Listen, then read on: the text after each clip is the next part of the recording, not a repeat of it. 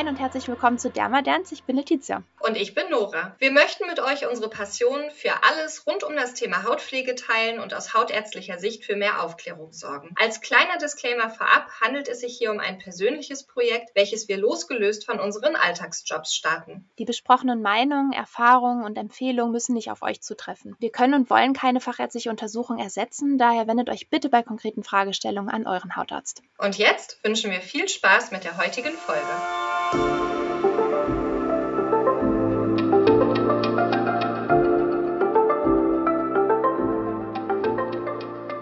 herzlich willkommen zurück zu Dermadance.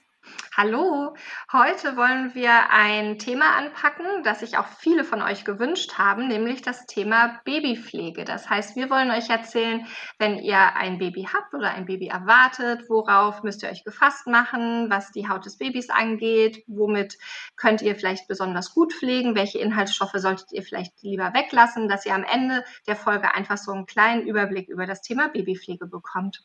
Richtig, genau. Ich denke, das Erste, womit man vielleicht nicht rechnet, so ging es mir zumindest, wenn so ein Baby geboren wird, kann das sein, dass es sich die ersten paar Tage die Haut quasi komplett einmal ablöst. Das äh, hatte ja so eine schöne Schutzschicht obendrauf, hat neun Monate in eurem Bauch darum ge ist da rumgeschwommen und ähm, kommt dann plötzlich auf die Welt. Die Umgebung ist komplett anders, es ist nicht mehr nass, es ist nicht mehr so warm. Also ja. ähm, das kann sein, dass das auf die Babys zukommt, dass die Haut sich einmal wie so eine kleine Schlange abhäutet. Da bringt keine Pflege was, muss auch nicht sein. Vielleicht Punkt eins. Ja, ich glaube, das ist gar nicht schlecht. Ich glaube, Leute, die noch keine Kinder haben, äh, haben da wahrscheinlich noch nichts von gehört. Und ja. äh, ich glaube, das ist auch ganz wichtig zu sagen, das ist normal, das kann ja. passieren. Das ist wirklich einfach nur die Anpassung der Haut von äh, 40 Wochen Feuchtigkeit zu, oh Gott, hier ist es ganz trocken und vielleicht warm oder kalt, aber es ist auf jeden Fall eine ganz normale Anpassungsreaktion. Ja, das finde ich gut, dass du das einmal vorneweg sagst. Was ja. ist dir sonst wichtig beim Thema Babypflege? Also was sind so Sachen, wo du sagst, darauf müssen sich Eltern einstellen oder das sollten die parat haben, wenn das Baby dann geboren wird? Ich denke, ganz am Anfang muss man einmal überlegen, was ist überhaupt der Unterschied zu einer erwachsenen Haut. Da mhm. gibt es schon diverse Dinge, die bei den Babys einfach noch nicht so ausgebildet sind. Das heißt, die Haut ist sehr viel dünner noch als beim Erwachsenen. Mhm. Ähm, auch wenn sie geboren werden, ist, ist zwar die Talgproduktion kurzfristig mal sehr aktiv, wird dann aber ziemlich schnell wieder eingestellt und auch die Schweißdrüsen sind noch nicht ähm, funktionsfähig. Das heißt, der Talg und der Schweiß, die ja wesentlich an, der, an dem Aufbau von unserem Fettsäureschutzmantel Stoffwechsel beteiligt sind, mhm. die haben diese Funktion eben noch nicht. Sprich, die haben noch keine gut funktionierende Hautbarriere wie wir Erwachsene.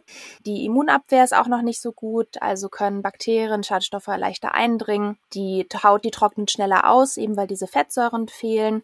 Das sind einfach so Dinge, die man beachten muss, wenn man sich überlegen will, wie möchte ich mein Baby pflegen? Muss ich mein Baby überhaupt pflegen? Ich glaube, das ist vielleicht auch mal eine ganz gute Frage. Nora, brauchen Baby überhaupt Pflege?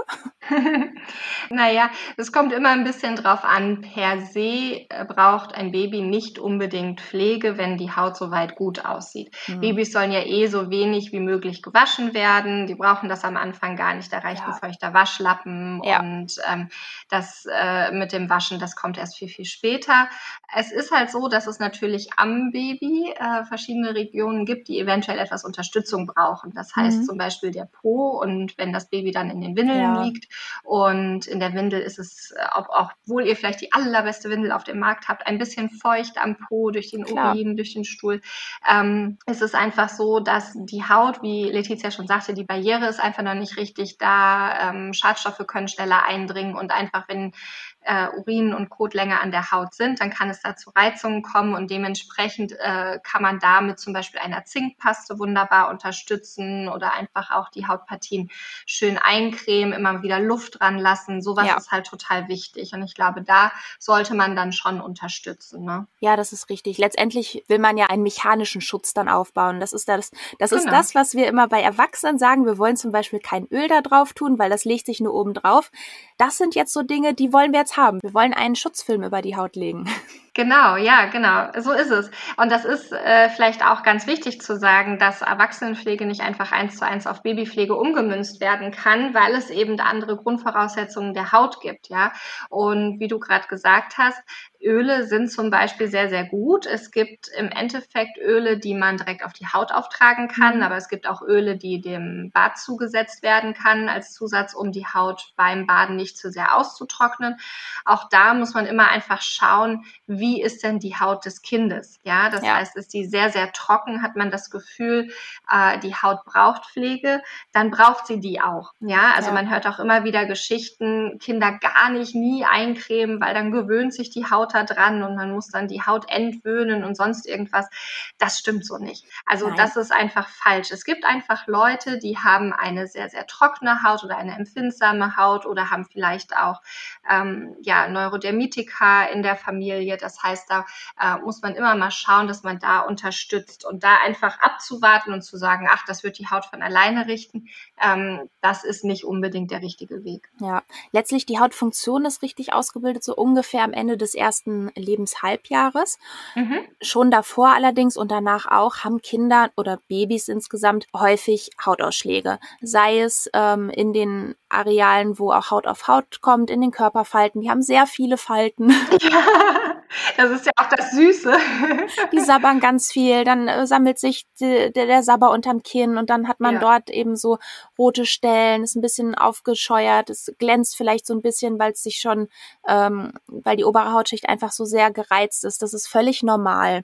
Ähm, da kann man tatsächlich nicht viel tun, außer so schützende Barrierecremes da aufzutragen, die ähm, Regionen möglichst trocken zu halten. Und auch hier und da kann es immer mal sein, dass die Babys, dass die Kleinkinder auch rote, vielleicht schuppende Stellen bekommen. Das mhm. heißt nicht unbedingt, dass die jetzt eine Neurodermitis haben. Ich glaube, das würde ich nur einmal ganz kurz anreißen. Ähm, genau, das ist, glaube ich, die Sorge vieler Eltern oder ähm, ich höre auch immer wieder, das hat der und der gesagt, das ist jetzt Neurodermitis und so. Ja. Ähm, das bitte von einer Hautärztin abklären lassen und nicht einfach das so hinnehmen, dass es Richtig. wirklich eine Neurodermitis ist, ist wesentlich seltener, als dass es einfach nur so ein kleines, wir nennen das Ekzem ist, also ein, ein kleiner Hautausschlag, einfach wirklich dadurch bedingt, dass die Haut noch keine gute Abwehrkraft hat und sehr empfindsam ist. Und wenn man überlegt, was den Tag über alles auf die eigene Haut kommt, da kommt auch vieles auf die Haut vom Baby. Und gerade ähm, jetzt in letzter Zeit, es ist schwül warm, ja, da ja. das äh, ist ist nochmal so, dass die Babys dann natürlich auch eine leichte Feuchtigkeit auf der Haut haben. Im Winter kann es dann die starke Trockenheit sein, die die Probleme macht. Mhm. Also das ist einfach wichtig, dass ihr da immer mal guckt, wenn ihr das Baby, wenn ihr die Windeln wechselt, wenn ihr das Baby an und auszieht, dass ihr einfach mal schaut, wie sieht denn die Haut aus? Ist irgendwo vielleicht eine rote Stelle, die man stärker eincremen muss oder ist es irgendwo sehr feucht? Muss man da vielleicht ähm, öfter die Kleidung wechseln oder das Baby einfach mal, wenn es die Temperaturen zulassen, nackig an die Luft lassen, dass das alles so ein bisschen abtrocknet.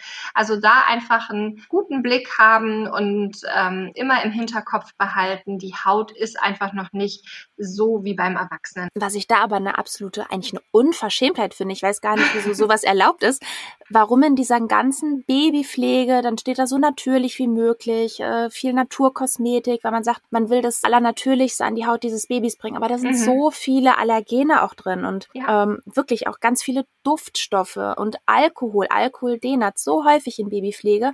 Also das ähm, glaubt nicht nur, weil da drauf steht für Babyhaut, dass das jetzt wirklich die beste Pflege ist. Das äh, kann doch sehr stark reizen. Ja, ich glaube, was wichtig ist, ist, dass man eben auf irgendwelche Duftstoffe verzichtet. Und das mhm. können eben auch natürliche Duftstoffe sein und auch auf Zusätze von irgendwelchen Pflanzenextrakten. Ja, also wie häufig ist Ringelblume da mit drin, ja. Anika oder sonst was für pflanzliche Extrakte. Und das sind alles Stoffe, die tatsächlich ein sogenanntes hohes allergenes Potenzial haben. Das heißt, mhm. die können Allergien auslösen, wenn sie auf diese geschädigte, noch nicht ausgeprägte oder noch nicht vollständig entwickelte Haut des Babys draufkommen.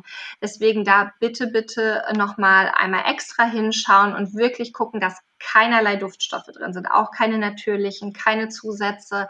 Also es reicht häufig wirklich äh, zum Beispiel für den Windelbereich eine Zinkpaste, hm. die ihr auch einfach für wenig Geld in der Apotheke bekommt ja. oder eben in der Drogerie. Aber es reicht wirklich eine reine Zinkpaste. Das muss nicht eine speziell für Baby-Zinkpaste sein oder irgendwas ganz Schickes.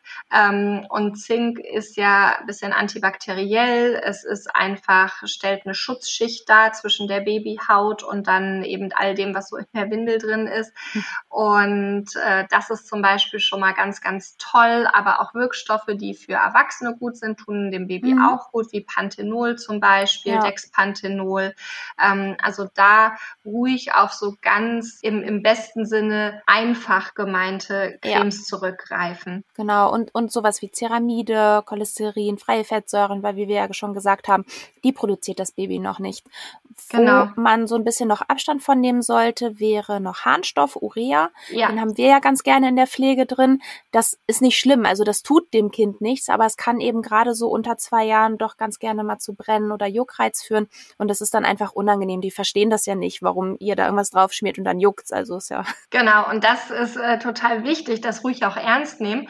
Wenn das Kind, äh, sollte es dann schon reden, das Baby kann es ja noch nicht, aber wenn ihr das Gefühl habt, ihr cremt ein und danach fasst das Baby sich immer wieder an die Haut und wird unruhig oder ein kleineres Kind äh, sagt vielleicht Aua oder sowas.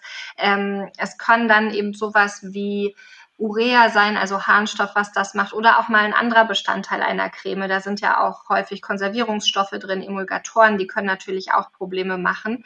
Und wenn ihr das Gefühl habt, dass das Kind komisch auf die Creme reagiert, dann bitte lieber die Creme weglassen und was anderes ausprobieren. Und mhm. ähm, weil ansonsten wird das für das Kind auch so negativ belegt, dieses Eincremen. Und wenn ihr ein Kind ja. habt, was vielleicht eine sehr trockene Haut hat, was viel gecremt werden muss, ist es umso wichtiger, dass das eine Normalität Normalität wird, eine Routine entwickelt, das Kind weiß, ach, wir gehen ins Bett, vorher nochmal mhm. vom Kopf bis Fuß eincremen.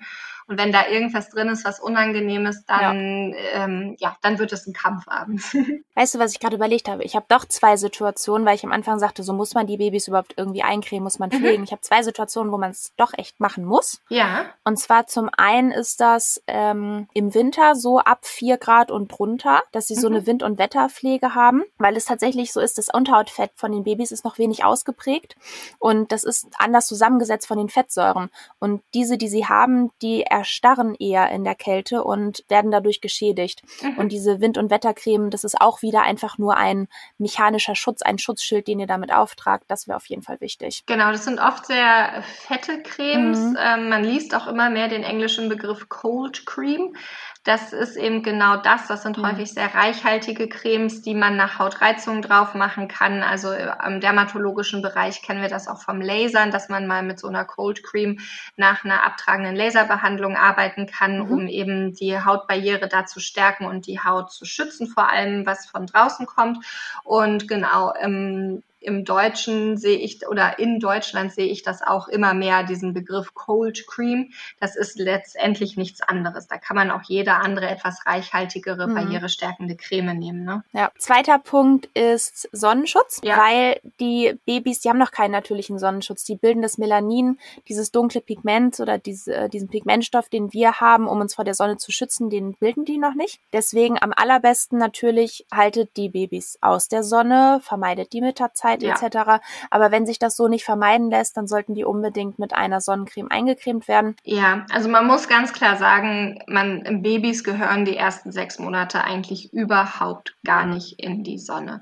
Ähm, da muss äh, am, am, Kinderwagen was drüber und die sollten wirklich äh, gar nicht in die Sonne, weil, wie du gerade gesagt hast, einfach die äh, Produktion der pigmentbildenden Zellen noch gar nicht da ist. Und das ist wirklich gefährlich für die Kinder. Manchmal gibt es halt einfach Situationen, wo sich das partout nicht vermeiden lässt. Und gerade wenn irgendwie ein Baby im Sommer geboren ist, das äh, wird ja auch mal aus dem Kinderwagen rausgenommen und so weiter. Ja. Ähm, es gibt einzelne Firmen, da müsst ihr einfach mal schauen, die auch äh, Kindersonnencreme oder Babysonnencreme ab null Jahren, mhm. also ja, ab Geburt quasi anbieten. Ähm, das sind rein mineralische mhm. ähm, Sonnencremes, die einfach wirklich sehr, sehr stark weißeln und dadurch eine Schutzschicht bilden. Chemische Filter sind bei so kleinen Würmern noch nicht empfohlen. Richtig. Wenn ihr noch weitere Fragen habt, ich würde nämlich sagen, das ist so das Wichtigste, oder? Ja, ich denke auch, das ist auf jeden Fall das Wichtigste. Und äh, Fragen könnt ihr aber immer auch noch nach einer Folge stellen. Gerne einfach uns bei Instagram at derma-derns anschreiben und äh, uns da nochmal eure Fragen nennen. Äh, wir werden wahrscheinlich auch, wenn die Folge online geht, einmal so ein Fragetool in Instagram Stories posten. Dann könnt ihr die Frage direkt dazu reinschreiben und dann ja. können wir die auf Instagram nochmal für alle beantworten. Das ist wahrscheinlich äh, ja für, für mehrere Personen dann immer interessant. Genau. Vielleicht kommen dann noch ein paar extra Dinge, die, an die wir jetzt gar nicht gedacht haben, zum Beispiel, die wir dort gerne immer mal aufgreifen. Das heißt, wenn eure Frage jetzt nicht beantwortet wurde, geht gerne dort einmal auf unseren Kanal und vielleicht wird sie dort im Verlauf beantwortet. Genau. Wunderbar. Dann ganz, ganz vielen Dank für dieses Gespräch heute wieder. Und dann, Sehr gerne. und dann sind wir gespannt auf eure Babyfragen und gern auch äh, Babybilder mit Cremes auf der Nase. Das sieht immer niedlich aus. und wenn ihr sonstige Fragen habt, Anregungen, Kritik, wie auch immer, ihr wisst ja gerne einfach bei Instagram vorbeischauen. Und wir freuen uns schon auf die nächste Folge mit euch. Genau, bis zum nächsten Mal. Tschüss. Bis dahin. Tschüss.